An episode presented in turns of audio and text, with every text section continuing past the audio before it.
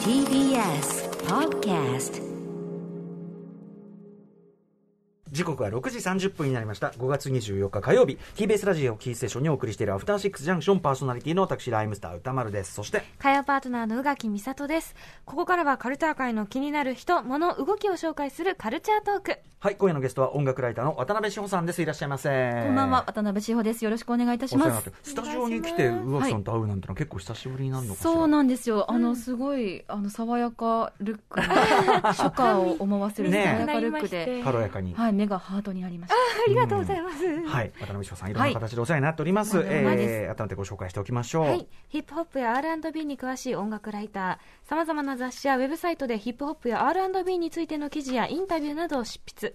またブロック FM インサイドアウトやベイ FM ミュージックガレージルーム101などでラジオパーソナリティナリティとしても活躍されています。はい、えっ、と、まあ、最新のね、ヒップホップ情報を知りたければ、志保さんに聞けという感じで、あの、先日、まだちょっと発表になってないのかな、とある雑誌でね、はい。あの、とあるヒップホップにまつわる関係した映画に関する対談をね、ド緊張の対談です。何を知ってドんの？緊張。もう、もう志保さんに全部助けていただきました。あの事件を歌丸さんと共に語るとはっていうねね感じでした。ヒップホップ史に残るちょっとね、はい。大事件というのがあってね、はい。それにまつわる映画なんですが、はい、まあ、それはちょっとあの追ってこの番組でも発表していきたいと思います。ということで、前回のこの番組ご出演は4月6日水曜日、えーアメリカヒップホップ界に生きる、えー女性たち特集をお送りしました。はい、えーそんな渡辺さん、本日はどんな話をしてくださるんでしょうか？はい、えー先日リリースされたばかりのケンドリック・ラマー5年ぶりのアルバム「ミスターモラルザ・ビッグステッパーズ」を紹介しに参りました。でかい、でかすぎる。After Six Junction. 生放送でお送りしているアフターシックスジャンクションこの時間のゲストは音楽ライターの渡辺志保さんですはい、渡辺志保さん、よろしくお願いしますよろ。しくお願いいたします。さあ早速先日リリースされたケンドリック・ラマーのニューアルバムこれはだからオリジナルアルバムフルアルバムと間ブラックパンサーとか挟んでるけど、はいはいえーオリジナルフルアルバムとしては Mr. Morale & The Big Steppers 久しぶり5年ぶりというこ5とで年ぶり、はい。まあヒップホップ界ラップ界におけるまあ現在のヒップホップラップ界における最大の事件といえばやっぱりそうですね。彼のアルバムのリリースということになると思いますし、もうでかいみこしが担ぎ上げられてるな、よいしょーという感じがします。またさもちろんいろんなね偉大なアはいーティスト、偉大な作品いっぱい出てるけど、やっぱその読み込みがいというかさそうなんですよね。そこがもうだ段違いだもんね。段違いですね。で、うん。5年ぶりのアルバムということで、本当にい今の彼が何をラップしているのかっていうのは、本当に世界中の注目を、まあ、そしてヒップホップという枠を飛び越えて、ね。世界的に注目されていることではと思います。はい、ではでは、えーどんなアルバムなのかぜひ渡辺さんからお願いします、ありがとうございます。あの、まず、アルバムのアートワークもちょっといろいろと、あの、ラップの、何をラップしているかということに、えー関わってくるんですけれども、あの、ケンドリックと高校時代からですね、えー彼と彼に寄り添っている、連れ添っているパートナー、ホイットニーさんの、えーお姿、そして、二人の子供たちが映されております。んで、結構こう、ラフな、あの、風景というか、決してこう、ごてごて飾り立てたような風景ではなくて、すごく質素な、あの、ね、生活の一コマを映したものなのかなというふうにも思うんですけれども、うん。ケンドリックの頭には、茨で作られた王冠、そして、あの、腰には拳銃が刺さってるんですよね。なので、その日常の中にある非日常というか、あの、ちょっと家族を守らねばならないぞというような、そういった意味合い、あとはその、か冠をかぶってる、その受難の象徴でもあるような、いうかねはい、茨の冠をかぶっているっていうところが、ちょっとヒントなのかなというふうに感じました。ちょっとでもある種の宗教画を思わせるようなそういう配置感もありますよね。本当に本当にそうなんですよ、自分がいて、そのパートナーがいて、彼女が産んだ子供がいるっていうのは、一つなんかストーリーを示唆しているのかなというふうに、えー感じました。で、あとはですね、参加アーティストも様々おりまして、うんまあ同じ西海岸を拠点に活躍する、えーアーティストのブラストであるとか、話題の女性シンガー、サマーウォーカー、そしてコダック・ブラック、そして、ゴーストフェイスキラーが、なんと。みたいな。ねえ。興奮してしまいました。はい。いや、ねえ。あの、パープルハートって曲で参加してるんですけれども、やっぱりケンドリックのラップの後にですね、えゴーストフェイスキラーのうん。ラップが流うん。れ込んでくるんですよ。うんうん。で、これは結構、その、往年のヒップホップファンだったら、そうね。おーそういやいやいやいや、うんおーって思う瞬間。最高。はい、かうなんというふうに思われます。はいで、まあ本当にもうすでに各所でですね、絶賛の嵐という感じ、えーでして、で、あのエミネムもツイッター上で、こう、ドクター・ドレイに圧倒をつけてメンションして、いやー、このアルバムマジでやばいねと、あの、スピーチです。俺は言葉を失っちまったようんうんうんっていう、もうアホ、アホらしいほどすごいみたいな称賛ツイートを、えーしていますと。いう感じです。で、5月13日にリリースされま、デジタルリリースされまして、この後6月にはフィジカルの CD 版も、えーあの、私が確認したのは輸入版のリリース日なんですけれども、うんえー CD でもこの後リリースされるとえーいう予定がね、あるそうです。こんだけかっこいいアートワークだったら、やっぱフィジカル物で欲しいですよね。ちょっと物で欲しいですよね。アナログも似合いそうじゃない？いや、本当に本当にどんな音を鳴らすのかっていうね、ね感じがします。うんはい。そして、えええーまあ、ツアーがガツンとあったりとかね。はい、そうなんです。なので、このアルバムの、えーリリースとともにツアーしますせということも発表されて、で、まあ、まずアメリカを回り、その後ヨーロッパを回り、最後はニュージーランド、えーオーストラリアまで足を伸ばすということで、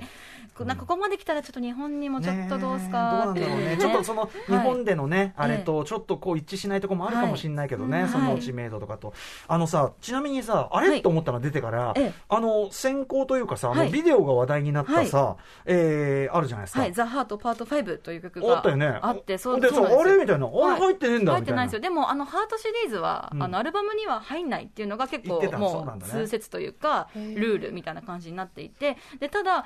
本当ね、あの、ザ・ハート5で示唆されている内容が、この、えーアルバムの中でも、本当にこう、なんていうんですかね、網の目のようにこう入り組んで散りばめられているという感じなので、うんあの、つかみとしては本当に秀逸な、えー曲だ、になってるなというふうに。アルバムのティザーじゃないけど、うんそういう役目も果たしてるうんのか。なるほどね。そうなんです、うん合わせて聴いていただくと、より世界観がわかるかなというふうにも思います。ではちょっと今日ね、短い時間なので、はいえー駆け足になりますが、ぜひこう概要というかね、曲を聴きながらご紹介いただきたいと思い恐ます。縮です。まず、ちょっとですね、今日何の曲をかけようかすっごい悩んできたんですけれども、あの、サウンド的に素晴らしいとか、キャッチーだとかいうことはちょっと置いといて、こんなことをラップしてるんですよということを紹介したく、えーまあ2曲、できれば3曲かけたいなというふうに思ってます。で、まず紹介するのは、このアルバムの1曲目に入っている United in Grief という曲ですね。で、今回のアルバムは、ケンドリック史上初めて2枚組なんですよ。うんで、ディスク1とディスク2に9曲ずつで分かれていて、で、まあ多分アーティストの方が2枚組で、えーアルバムをリリースする時っていうのは、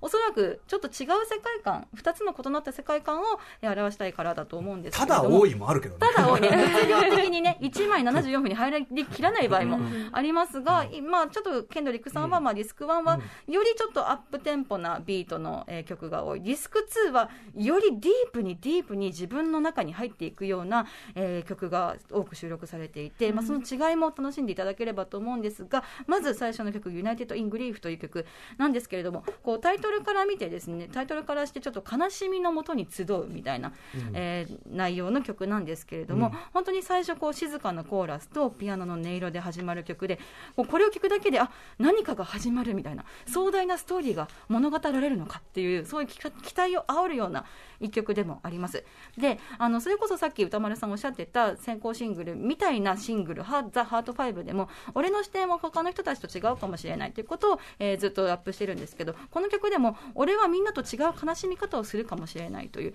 えーことをラップしておりまして、ずっとこう自問自答を繰り返すようなリリックになっているんですね。で、その中に、あの、精神科、あ自分がこうセラピーに通っていることも告白するような内容になっていて、で、あの、彼が、イコール彼が今ちょっとそのメンタルの問題を抱えているということがここでわかるんですね。で、途中でこうビートチェンジといって曲の曲調がガラッと変わるんですけれども、そこではこう自分のツアー先でシカゴに行った時に出会った、えー緑の目をした女性と一夜を共にしてしまったっていうようなことも語ら語られて、で、ただその彼女の生い立ちは、えー父親がギャングで母親がネグレクト気味でとか、そういったところにちょっとシンパシーを感じたんだとか、めちゃくちゃ個人的な出来事をどんどんどんどんうんラップしていくんですよ。はい。そこがすごく、で、だからちょっと、このアルバム全体のトーンを、あのセットしているよう、トーンをセットしているってちょっと変な言い方ですけれども、うんうんえ定めている曲かなと思いますので、ちょっと聴いていただきたいと思います。はい。あ、じゃあ曲紹はい介お願いします。、ケンドリック・ラマーで United in Grief。はい、ただいま聴いていただいておりますのはいやビート、もすごいな。いや、そうなんです。カタカタカタカっていうここで一気にドラムが転調するんですけど、今聴いていただいたのは、ケンドリック・ラマーの United in Grief という曲でした。はい非常、に私小説的なね、そうなんですよ。己のもう傷を本当に、まはい。もう全さらしで。そうそうそうそう。で、そのちょっとプライバシー的に、周囲の人もなかなかなこれはダメージじゃないのみたいなのも含めて、うん。ね、だからその辺どう折り合いをつけてリリックを書いたのかそしてそれを収録することにしたのかっていうのは一体どういうこうバックグラウンドがあったのかなっていうふうにもちょっと考えさせられます、うん。はい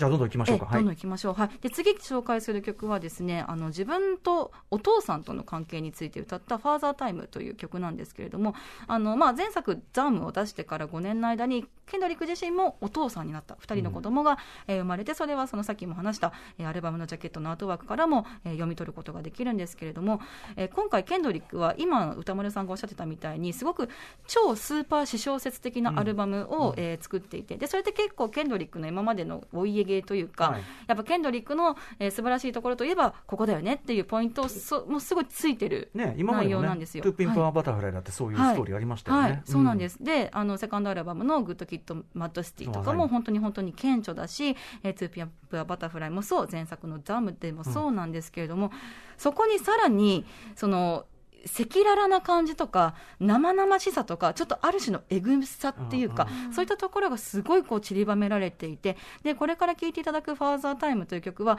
あのまあ、自分の父親との実は複雑な関係で、まあ、そこそれってブラックコミュニティあのアメリカにおける黒人の、えー家庭に共通する問題なのかなと思うんですけれども、いわゆるこう toxic masculinity 有害な男性性に通じる、えー問題をラップしている曲でもあります。でん何をラップしてるかなんですけどあのイントロ部分でそのパートナーのホイットニーさんがあんたマジで辛そうだからセラピー行きなよっていうふうに言うんですけどケンドリック自身は何言ってんだよみたいな。本当の男ってのはセラピーとか必要ないんだよバカ野郎みたいな感じで返すんですよ。でいやいや絶対行った方がいいってそその考え自体が超バカらしいからみたいな。やり取りがあって本題に入るんですけれどもいわゆるこうケンドリックはこれまでにもお父さんのことをすごい何度もラップしてるんですけれどもここで語られているお父さんとのエピソードっていうのは例えば男なら立ち上がれみたいな負けんなみたいなメンタリティについて、えーラップしてる。で例えばフック・サンファという UK の R&B シンガーが歌ってるんですけれどもコーラス部分は早朝に起きて休みの日も練習。えーそしてタフな愛情。チェイサーなしのストレートで飲み込むんだ。っていうリリック。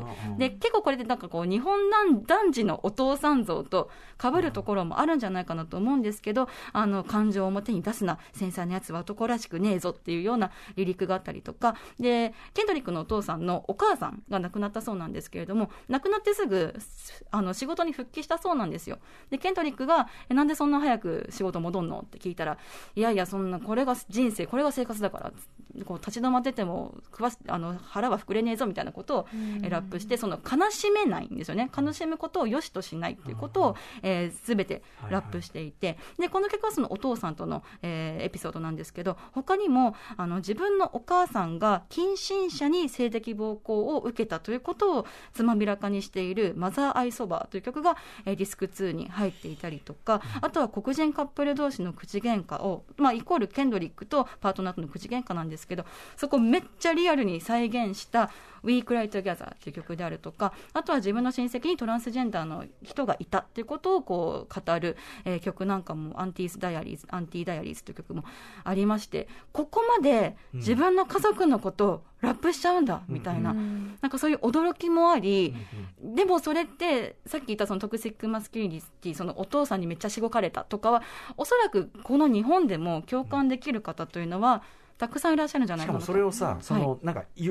もちろんいいこととしてじゃなくてってことだもんね。ええ。そうなんですよ、うでなんか決して美談に終わらせない曲というか、痛い出来事を痛いまま伝える。自分が悩んでいることを今もだから悩んでいるんだということを伝える曲として、えーこうした楽曲も収録されていて本当にこう聴きながら私もこう感情がちょっとめちゃくちゃ揺さぶられちゃうし、自分のこもうこれはケンドリックのめちゃくちゃミクロな体験だけど、うんうんうん。私もやっぱり自分の家族についてそれで考えさせられてしまうし、男と女ってどういう関係なんだろうとかジェンダーってなんだろうとかフェミニズムってなんだろうとかもう本当そういったことを考えさせられてすごくジェットコースターみたいなこう気持ちの揺らぎを、となりましたので、ぜひちょっと皆様にもこの「ファーザータイムという曲を聴いていただきたいなと思います。はい、ではお聴きください。ケンドリック・ラマーで Father Time featuring サンファ。はい、ただいまお届けしたのはケンドリック・ラマーの Father Time featuring サンファでした。はい。はい。まだまだねこれストーリーが続くし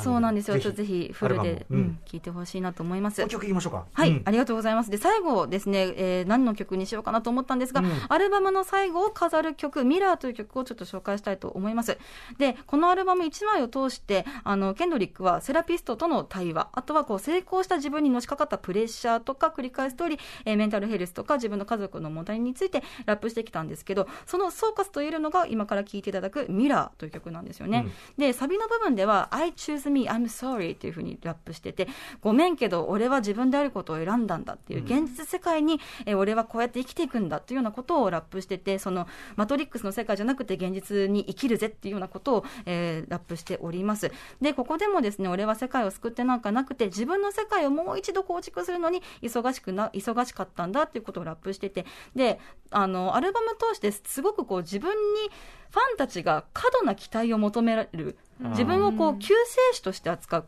イエス・キリストのように扱うっていうことが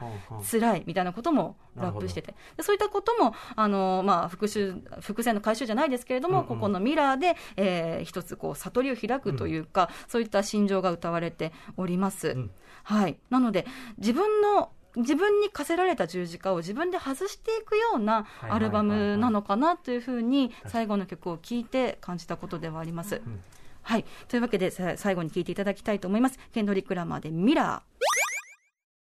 はい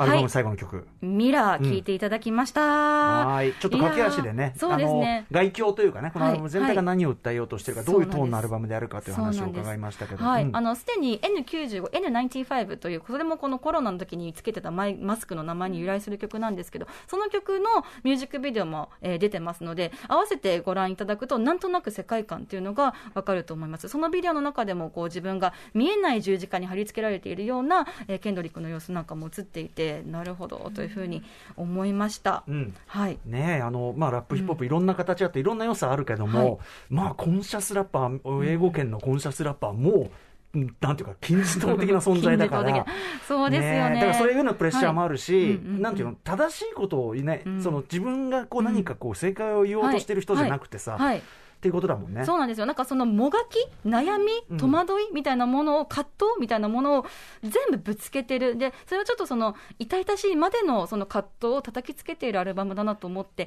なんかその説教臭さがないアルバムかなというふうにも言えるのかなというふうに思いました。はいはい。えーということで、ぜひ皆さん、ケンドリック・ラマー、アルバム、えーと、 Mr. Morale and the Big Steppers、現在聴けますので、じっくり、はい。まあ、いろんな聞き込みとか読み解きは、ここからね、それこそ世界中で、そうですね。文学作品のようにされていくという世界。レビューがね、書かれると思います。うん。はい、ということで、志保さん、はい。ありがとうございます。ありがとうございました。短い時間でしたがね、見事、見事、見事。いやいやいやはい。で、えー渡辺志保さん、えご自身のじゃあ、お知らせをお願いします。す。い。いでか、はい。あの前前回出た時も宣伝さ宣伝させてもらったんですけれども今渡辺志保のヒップホップ沢会というポッドキャスト番組をやってましてあの来たる6月17日土曜日14時ラフォーレ原宿内にあるスタジオで、えー公開収録を行います。でゲストにはフォトグラファーのチェリー・チルビルさんをあはいはい。じゃあこの番組のねお招きしてそうなんです。写真も撮ってくれてます。歌丸さんの写真も撮られている、えーチェリー・チルビルさんをお招きして今日公開収録しますので、えー詳細は私の SNS なんかを見ていただければ嬉しいです。はい。ということで、今後ともよろしくお願いします。ありがとうございました、えー本日のゲストは音楽ライター渡辺志保さんでした。またまたよろしく、じゃあね。はい。失礼します。ありがとうございました。